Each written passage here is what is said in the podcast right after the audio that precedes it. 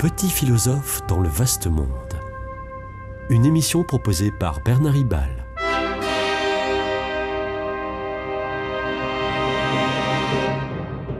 Bernard Ribal, essayiste, agrégé et docteur en philosophie. Merleau, Maurice Merleau-Ponty, euh, né en 1908, mort en 1961, euh, cernait bien ce qu'est le, discernement en parlant, je le cite, hein, euh, du goût de la clarté et du sens de l'ambiguïté. En fait, le philosophe Merleau-Ponty définissait par cette formule la philosophie. La philosophie lors de son discours inaugural au Collège de France en 1952. Oui, la philosophie est une école du discernement, du vrai et du faux. Cela implique un temps de recul, de réflexion. Mais euh, on n'y trouve jamais de recettes, de recettes toutes faites du bien discerné. Tout au plus, peut-on s'inspirer euh, de bons conseils et de bonnes précautions. Le goût de la clarté conduit sur le chemin du, discernement du vrai, mais la vérité s'annonce souvent dans l'ambiguïté et la complexité. D'où la référence de Merleau-Ponty euh, au goût de la clarté et au sens de l'ambiguïté. Eh bien, le, carême chrétien est aussi ce temps de recul pour faire le point, pour discerner dans nos vies le vrai du faux, Laissez-vous conduire par l'esprit, dit saint Paul, mais qui dit aussi, cependant, euh, je le cite aussi, je ne fais pas le bien que je voudrais, mais je commets le mal que je ne voudrais pas. C'est dans l'Épître aux Romains au chapitre 7. Clarté d'inspiration, d'accord, mais ambiguïté des pratiques. Dès son début, le carême lui-même n'échappe pas à cette difficulté. Que signifie en effet le mercredi des cendres? Je ne suis pas un spécialiste de la liturgie. Je sais seulement que le mercredi des cendres est une invention de l'Église, en l'occurrence du pape Grégoire Ier en 591, et qu'aujourd'hui, aujourd'hui, le prêtre qui célèbre ce rituel a le choix entre deux prières qui euh, précèdent la dépose de cendres sur le front des fidèles. L'une insiste sur la purification en vue du mystère pascal, c'est-à-dire en vue de la résurrection, euh, et sans donc faire allusion à la mort définitive, faussement définitive, du euh, retour en poussière. La prière alternative assume que nous sommes poussière euh, voué à la poussière, ce qui ne consonne pas bien avec le centre de la foi chrétienne, à savoir la résurrection, y compris de nos corps de misère en corps de gloire. Alors attention, forte nuance. Cette prière se termine cependant par Vive la, vivre la vie euh, nouvelle à l'image de ton Fils ressuscité ton fils ressuscité. Alors là, bien sûr, d'accord. Malgré tout, le prêtre a à nouveau le choix entre deux formules. Souviens-toi que tu es poussière et que tu retourneras en poussière, ou bien la formule que je préfère, que je préfère. Convertissez-vous et croyez en l'évangile. En effet, la conversion se dit métanoïa dans l'évangile en grec, c'est-à-dire changement radical d'optique de la convoitise égoïste au don de soi de la charité.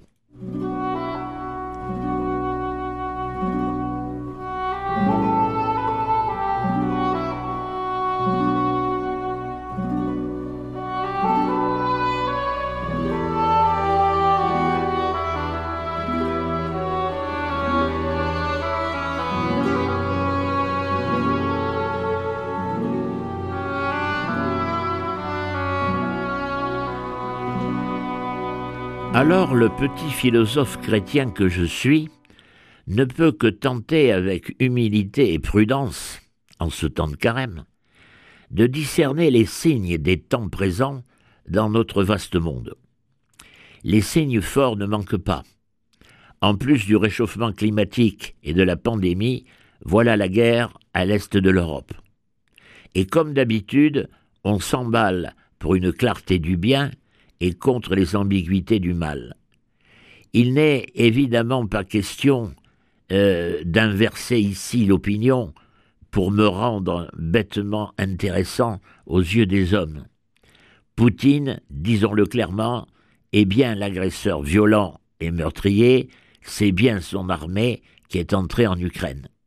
En revanche, cette histoire n'a pas commencé un jour de février, de fin février 2022. Peut-on euh, discerner des causes à ce mal qu'est la guerre? Le pape François, dans Fratelli Tutti 2020, condamne toute forme de guerre, même la guerre défensive, ce qui est nouveau et euh, paraît euh, totalement chimérique.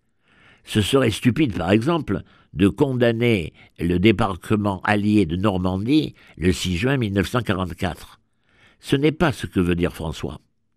En fait, dans, euh, tous les belligérants se, se trouvent toujours une bonne raison, une bonne excuse guerrière en se revendiquant victime.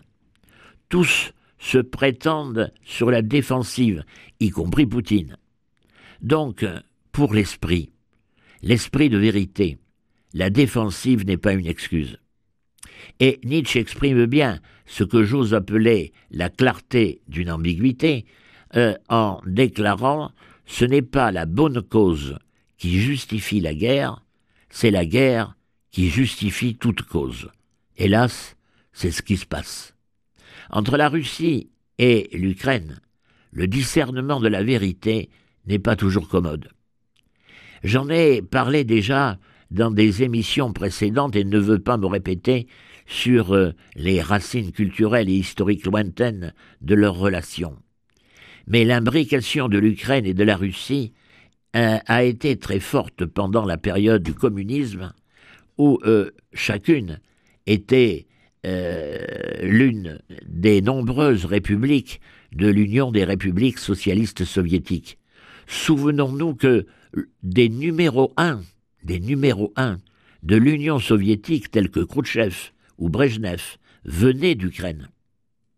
Après euh, la chute du mur de Berlin et l'implosion du régime soviétique, euh, l'Ukraine devient indépendante en 1991, comme la plupart des anciennes républiques euh, soviétiques euh, de, l'URSS. Dès lors, la Fédération russe abandonne non seulement le communisme, ce qui était voulu, mais perd en même temps une très grande partie de son ex-territoire et de sa population périphérique, ce qui n'était pas du tout prévu.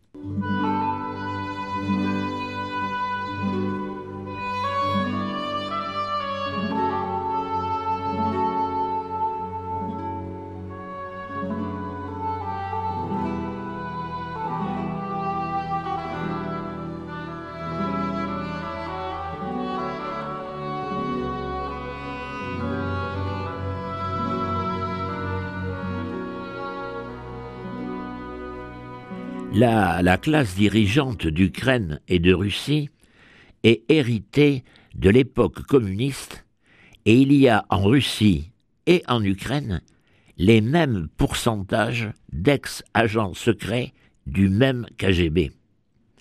Ça ne facilite pas toujours la démocratisation dans les pratiques quotidiennes. L'ambiguïté s'aggrave quand euh, les pays européens, ex-satellites de l'URSS, s'empresse d'entrer dans l'Union européenne pour, euh, par attraction économique et d'entrer dans l'OTAN par souci de sécurité. C'est ainsi que douze États d'Europe centrale et euh, de l'Est, douze, hein, c'est un chiffre important, douze États, qui appartenaient jusqu'en 1989 au pacte de Varsovie, commandé par l'Union soviétique, se retrouvent aujourd'hui dans l'OTAN l'ex-alliance ennemie de la guerre froide. Ces douze États encerclent, du nord au sud et à l'ouest, la Russie et ses anciennes républiques, depuis les États baltes sur la mer Baltique jusqu'à la Roumanie euh, sur euh, la Méditerranée en passant par, par la Pologne. La Russie se trouve en situation obsidionale et humiliante. Ce n'est pas une excuse pour déclencher des guerres de reconquête territoriale et pour menacer l'OTAN, mais le discernement est dans la brume. L'Ukraine est maladroite quand elle veut imposer à sa population russophone la langue ukrainienne. Alors, il y a en 2014 l'annexion violente de la Crimée après une tentative de conquête de la Géorgie où un déplacement du président Sarkozy avait évité le pire. Bien évidemment, et heureusement, l'ONU ne reconnaît pas l'annexion de la Crimée en 2014 et l'immense majorité de la communauté internationale condamne l'agression militaire lourde et frontale contre l'Ukraine. Poutine est-il fou? Je ne crois pas. Mais au cas où il serait un peu paranoïaque, personne n'a intérêt à le provoquer au pire, puisqu'il a déjà brandi euh, la, menace euh, nucléaire euh, qui ne compte en général que pour bluffer, comme dans un jeu de poker. Autre ambiguïté, rappelons que, que Poutine avait proposé, et oui, on s'en souvient un peu de ça, avait proposé en 2000, en l'an 2000, lors de la visite du président Clinton à Moscou, que la Russie entre dans l'OTAN, que la Russie entre dans l'OTAN. Et oui, et le président américain avait dit alors ne pas y voir d'inconvénient. Occasion ratée, car la méfiance réciproque l'a euh, emporté sur la confiance. Aujourd'hui, c'est la guerre. Parmi les rétorsions occidentales, il y a la menace de ne plus acheter de gaz russe. Mais ce, serait comique, mais vraiment comique, si ce n'était pas si grave, car Poutine réciproquement, menace de ne plus vendre son gaz à, l'Europe. Alors, euh, le pape a en fait euh, sa médiation, mais euh, elle n'avait aucune chance d'aboutir, car Poutine a comme l'ancien tsar son Rasputin mortifère. Il s'agit de Cyril Ier, le patriarche orthodoxe de Moscou, qui a glorifié Poutine et son armée pour sa lutte contre les forces du mal, c'est-à-dire l'Occident. L'Église orthodoxe russe est intimement liée au pouvoir de Poutine, bravo pour les temps de carême. Mais attention, Cyril Ier ne représente pas toute l'orthodoxie, et l'excellent euh, patriarche Bartholomé de Constantinople, qui a heureusement la préséance dans l'Église orthodoxe sur, sur celui de Moscou. Mais les arbitrages sont compliqués, d'autant plus que la Russie est actuellement présidente du Conseil de sécurité de l'ONU, c'est un comble. C'était Petit philosophe dans le vaste monde, une émission de Bernard Ribal.